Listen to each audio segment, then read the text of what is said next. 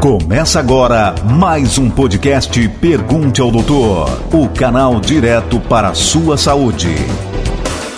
As doenças cardiovasculares são as doenças que mais matam no Brasil e no mundo. Geralmente associamos o infarto a uma dor forte no peito, até porque é assim que vemos nos filmes e novelas. O sintoma é mesmo o mais comum, mas não é o único. Em alguns casos, podem nem estar presente ter informações sobre esse tipo de emergência médica é fundamental para todo mundo, já que quanto antes o tratamento for iniciado, maiores as chances de sobrevivência.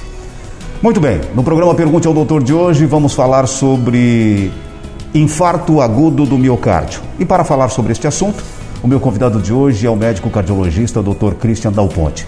Dr. Christian, seja bem-vindo mais uma vez ao Pergunte ao Doutor. Obrigado, Reinaldo. Obrigado pelo convite novamente. Doutor, então para começo de conversa, o que é uma doença cardiovascular? Doença cardiovascular é aquela doença que envolve todo o sistema cardíaco e vasos, ou seja, está englobado uma grande gama de doenças aí, como hipertensão, infarto, AVC uh, e, e arritmias, ou seja, a partir do momento entupimentos de artéria periférica, que são que a gente chama de doença arterial oclusiva periférica, ou seja, situações que envolvam coração e vasos sanguíneos, que são coisas interligadas, são coisas interligadas, são as doenças que são chamadas doenças cardiovasculares. Doutor, o que é e como acontece o infarto do miocárdio? O infarto, é, tecnicamente falando, é um entupimento de uma artéria que nutre o coração. Nós temos um substrato que é uma placa de gordura, um substrato anatômico, e por uma alteração dessa placa de gordura, seja uma alteração que ocorre na superfície dela, que pode ser por vários fatores, que a gente vai acabar falando dos fatores de risco depois, esse, esse substrato, que é uma placa de gordura, se adiciona um substrato agudo, que é um trombo, um coágulo, ocluindo esse cano, essa artéria, que acaba irrigando a parede do coração.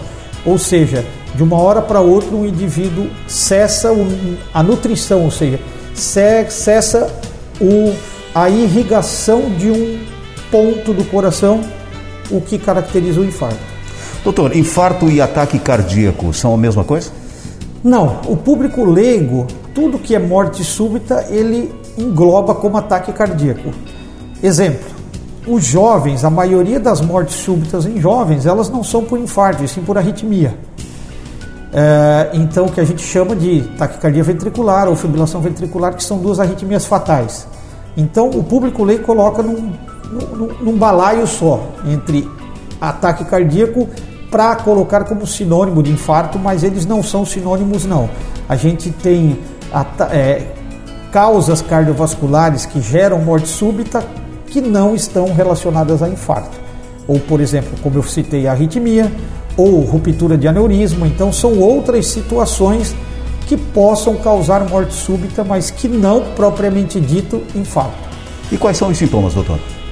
Aí é que tá, os sintomas é muito é, vago, aquela história que a gente ouve falar, que a gente, como você falou na introdução de filme, novela, e que amplamente divulgou-se na, na, no público leigo, vindo do, do público técnico, daquela dor no peito, em queimação que irradia para braço, ela não se apresenta normalmente assim. Na ampla maioria sim, mas elas têm formas completamente atípicas. Então a gente tem que valorizar todo e qualquer tipo de dor que inicia o esforço, desde que ela seja do umbigo para cima, a gente não pode descartar, inclusive dor em dorso. Existem dores que são atípicas e que se a gente não lembrar do diagnóstico, a gente não faz. Aquela clássica dor no peito irradiada por braço, todo público leigo sabe que isso pode é, é, ser sinônimo de infarto. Mas a gente tem manifestações de gente que tiveram infarto somente com dor nas costas, no braço direito, mandíbula, uma sensação de desconforto no peito, dor na boca do estômago, que a gente chama de epigastro. Então, a dor com uma característica não como queimação, somente com uma pontada ou um desconforto, parecendo embucho. Então, assim, a apresentação ela pode ser variada, aquela forma clássica ela aparece, é frequente, mas não é a ampla maioria e também não é muito fácil do público leigo entender. Mas a apresentação ela é muito variada e essa variação da apresentação é que pode que pode ocasionar que a gente não faça o diagnóstico e o paciente, por exemplo, se medique ou se automedique pensando em passar esse sintoma, porque por ele achar que não é de uma causa cardiológica e ele está passando por um infarto.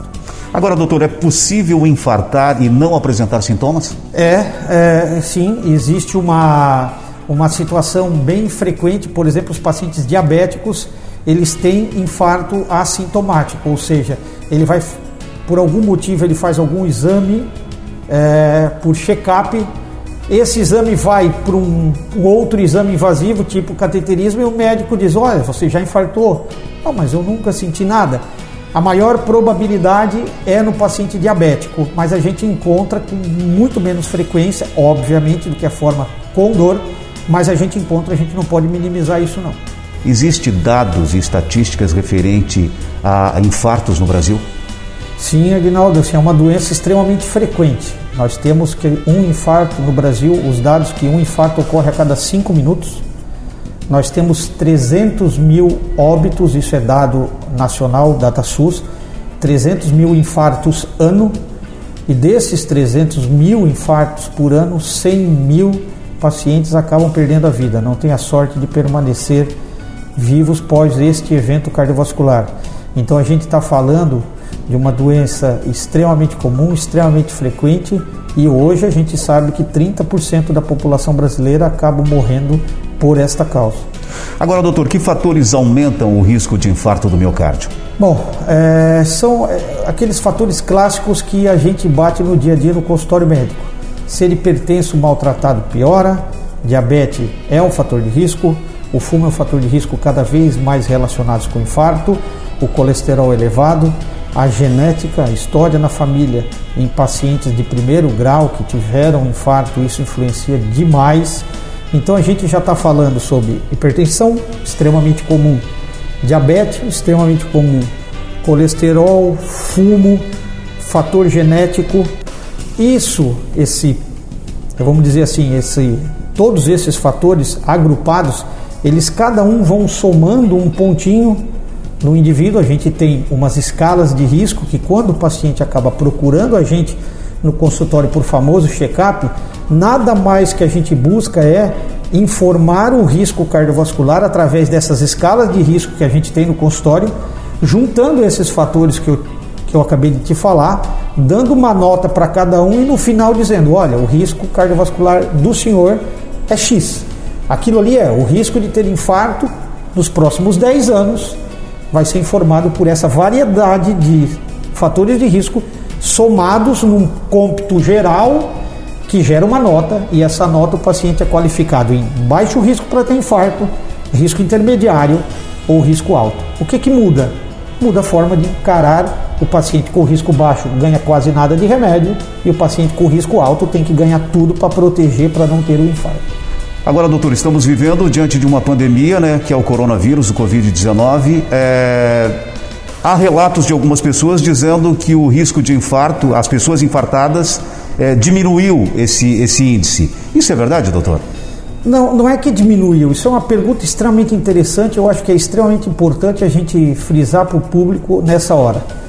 É, a pandemia do Covid reduziu aproximadamente em alguns serviços de 20% a 30% daquilo que a gente recebe de informação é, que, que tem Rio Grande do Sul, São Paulo. São Paulo reduziu 30% do paciente chegar no pronto-socorro com infarto chegar no pronto-socorro com uma síndrome corona aguda, ou seja, com infarto, com angina descompensada, com que a gente chama de angina instável, não é que deixou de ter essa doença. A resposta está que o paciente está com medo de procurar o hospital por conta do coronavírus e ele está falecendo em casa. Ele está tendo o evento em casa.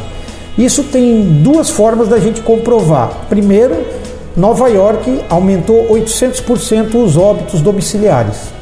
Ou seja, Nova York está passando por uma situação muito pior do que, do que nós aqui, igual a algumas cidades brasileiras, mas ainda muito à frente no número de óbitos. Os indivíduos que tinham doença crônica, eles simplesmente tinham os sintomas e ficavam em casa e não procuravam o sistema de saúde. Isso lá é dado, é dado são dados que a gente pode confiar de uma, uma confiabilidade muito grande, mostrando que 800% a morte desses pacientes em casa. Então, isso é muito importante. O que que traz para a nossa realidade? Esse paciente que não está vindo para a gente porque ele está com medo, ele vai vir daqui a seis meses, sete meses, com as consequências de um infarto, se ele sobreviver, ou de uma diabetes descontrolada, ou de um colesterol maltratado que, que, que, que foi deixado de tratar, ou de um consumo excessivo de álcool e cigarro, que é o que a pandemia faz, porque a gente está, é, vamos dizer assim, a gente está em quarentena, entre aspas, ou mais em casa ele vai vir com situações muito mais difíceis de tratar depois. Ou seja, as complicações do pós-infarto, que a gente tem coração inchado, coração fraco, ou seja, o medo que vai vir para a gente ali na frente é uma gama muito grande de pacientes que não procuraram o serviço por medo e vão vir com complicações graves da doença cardiovascular. Doutor, o que é o infarto fulminante? Agnaldo, o infarto fulminante é o infarto que leva o paciente a óbito. E normalmente ele tem um substrato anatômico. Eu não sei se as pessoas conseguem entender, mas o coração é um órgão como se fosse um punho, ele é nutrido, ele é irrigado por algumas coronárias, que são canos que estão por cima dele. Quanto mais proximal for a lesão, ou seja, mais em cima, no começo das coronárias, for essa lesão, maior é a área de músculo que está envolvido. Então, às vezes, a gente pode ter um infarto de uma única artéria e ela ser muito alta, a área irrigada por ela é muito grande a repercussão é tanta que o paciente faz arritmias graves e acaba falecendo. Ele não tem lesão em nenhuma outra coronária, só tem uma e pode ocasionar pelo fato anatômico de ser uma lesão mais proximal, que a gente chama mais perto do início das coronárias, a repercussão, ou seja, a quantidade de músculo que é irrigado é muito grande e o paciente não sobrevive. Como a gente falou no começo, o infarto hoje em dia, o primeiro evento cardiovascular é jogar uma moeda para cima. 50% dos pacientes sobrevivem, 50% dos pacientes vêm a óbito.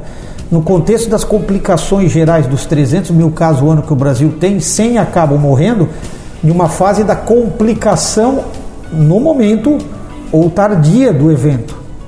Agora, esse do, do infarto fulminante não é uma situação, por exemplo, que é, existe uma predisposição para esse ou aquele indivíduo ter. O substrato é única e exclusivamente a posição da placa onde está gerado o infarto para gerar esse, esse transtorno, que é uma, é uma catástrofe, porque o paciente está na tua frente agora e daqui a pouco ele não está mais. Então, mesmo que você chega rápido no hospital, dependendo da situação que você encontra, você não consegue dar o suporte necessário.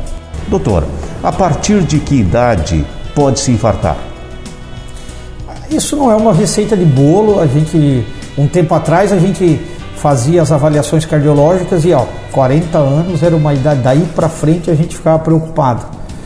Uh, a gente está percebendo que com os fatores de risco é, que as pessoas acabam ficando mais obesas, tendo mais diabetes precoce, mais hipertensão precoce, mais colesterol elevado, uh, esses fatores, fumando, não fazendo atividade física, a doença cardiovascular ela começou a ter uma incidência mais precoce.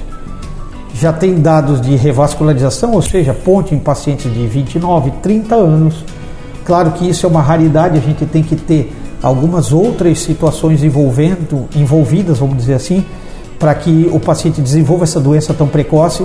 Mas assim, para não ter um, um, um, Ainda a gente se preocupa do 35 anos em diante. Mas a gente não pode esquecer um indivíduo que está entre nesse limbo do 35 para baixo, porque a incidência, por exemplo, de infarto em criança é raro. Raro por quê? Porque as mortes súbitas são arritmias, tá? não são infarto clássico, ou quando são infarto é uma má formação da coronária, ou seja, é uma doença congênita que o paciente tem e não o substrato, aquele que eu falei no começo da entrevista, de placa com coágulo em cima, que é o que afeta nos mais velhos.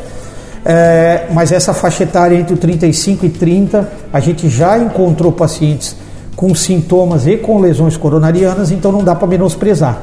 Mas é, que a gente toma mais cuidado efetivamente acima dos 40 anos e esse limbo aqui a gente toma cuidado analisando o que? Os fatores de risco que porventura eles têm para a gente estimar o risco e lançar mão de alguns exames que possam nos dar uma informação para ficar mais tranquilo nessa, nessa faixa etária mais baixa. Agora, doutor, a probabilidade da mulher após a menopausa morrer de infarto é 50% maior quando comparada aos homens da mesma idade. Por que o infarto é mais grave na mulher, doutor? Pelo aquele fato de as mulheres terem as lesões mais próximas, como eu falei inicialmente, elas têm lesões mais proximais e fundamentalmente a mulher tem menos circulação colateral. Lembrando, as coronárias elas são grandes canos que largam canos pequenos para várias regiões do músculo do coração. Quanto mais caninho pequeno que você tenha saindo desses canos maiores, é o que a gente chama de circulação colateral. Você pode fechar uma artéria grande e essas circulações colaterais minimizarem o infarto, ou seja, o infarto conseguir ser um infarto pequeno e não um infarto grande, né? E a mulher não tem esse, essa capacidade de ter muito é, circulação colateral. Essa é uma justificativa que a gente levanta, que não é uma justificativa assim é, que serve para todo mundo, é uma, uma hipótese. Até a parte hormonal também entra nessa, nessa, nessa, vamos dizer assim, nessa celeuma de dizer, ah, a mulher quando tem infarto tem infartos mais graves. É, mas a gente, obviamente, a gente não tem uma comprovação científica, porque não foi feito um estudo para comparar, em, em, por exemplo, com óbitos em mulheres para saber qual que o fator que foi preponderante. O que a gente aventa realmente essa alteração hormonal e pelo fato de ter pouca circulação colateral e ter mais lesões proximais. Isso é o que leva, infelizmente, a mulher a ter um, ter um infarto com uma conclusão ou seja, com um, um desfecho pior do que o sexo masculino. Agora, doutor, quais as sequelas deixadas por um infarto?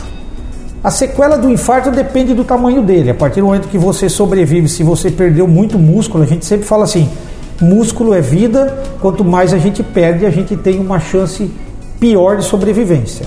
Existe um dado, por exemplo, de um estudo sueco mostrando que pessoas que infartaram lá e não foram aberta a artéria, por exemplo, eu não revascularizei de novo, ou seja, não desobstruí o cano que estava entupido.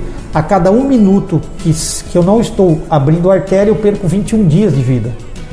Então, isso quer dizer que, por exemplo, é diferente eu tratar um infarto que chega com meia hora, 40 minutos, 60 minutos no hospital, ou do infarto que chega depois de 6 horas. São 6 horas com uma perda muscular maior. Quanto maior a quantidade de músculo que eu perdi, a minha sequela posterior era muito pior. Ou seja, vai vir aí uma doença, coração inchado, fraco, que a gente chama de ciência cardíaca, as arritmias e as complicações, enfim, de, um infarto grande. Né? Agora, doutor, o que podemos fazer para prevenir um infarto? Tem hábitos, como, doutor? Hábitos de vida saudáveis. Assim, se você tem hipertensão, tratar a sua hipertensão. Se você tem colesterol, tratar o seu colesterol. A atividade física é fundamental. Sair do sedentarismo e começar a fazer uma atividade física, seja que ela não seja de forma competitiva, eu já reduzo o teu risco aproximadamente em 20%. Comer saudavelmente ajuda. Não fumar ajuda muito. Então, é, e, e, a genética você não consegue nascer de novo. A genética, se você teve um parente que teve doença, infelizmente você vai ter que se cuidar mais, porque o fator genético você não tem como voltar atrás. Esses pequenos hábitos de tratar adequadamente as doenças que você tenha, fazer uma atividade regular, comer direito, reduz muito, muito a chance de você ter infarto.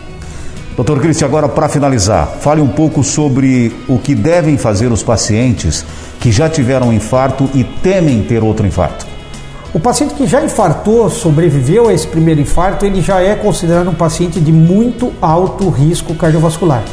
Essa característica é aquilo que eu falei lá no começo, que os pacientes são alocados. Paciente de baixo risco, risco intermediário, alto e muito alto.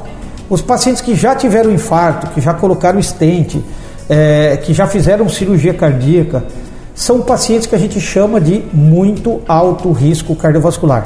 Esses pacientes eles têm metas de tratamento de pressão, metas de tratamento de diabetes, remédios para diabetes, remédios para a pressão e fundamentalmente o LDL colesterol, uma meta muito agressiva para eles diminuírem o risco de ter um novo evento. Ou seja, o Agnaldo sem muito fator de risco, se ele vem para mim consultar, o LDL dele eu posso aceitar, o LDL é o colesterol ruim, eu posso aceitar entre 100 e 130. O Agnaldo que já teve infarto, que eu espero que você nunca tenha, mas assim, eu tive um infarto, botei o um stent, tenho ponte, o meu LDL ele tem que ser abaixo de 50. Ou seja, o meu colesterol ruim ele tem que ser muito baixo para evitar a fisiopatologia de uma nova lesão. Então, basicamente é visite o médico regularmente, vá no seu cardiologista com bastante frequência, controle esses fatores de risco, porque como você teve o primeiro evento, você é considerado de muito alto risco e precisa ser mais agressivo no tratamento. Olá, tá certo. No programa Pergunte ao Doutor de hoje, eu tive o prazer de conversar novamente com o médico cardiologista, Dr. Christian Dal Ponte. Dr. Christian, mais uma vez, muito obrigado por ter aceito o nosso convite. Obrigado, Aguinaldo. Obrigado pelo espaço, obrigado pelo, pelo poder do, do teu programa de dar o esclarecimento ao público que está do outro lado do, da, da câmera. Agradeço novamente a oportunidade e sempre as ordens. Parabéns, sucesso, doutor. Obrigado. Você ouviu mais um podcast Pergunte ao Doutor, o canal direto para a sua saúde.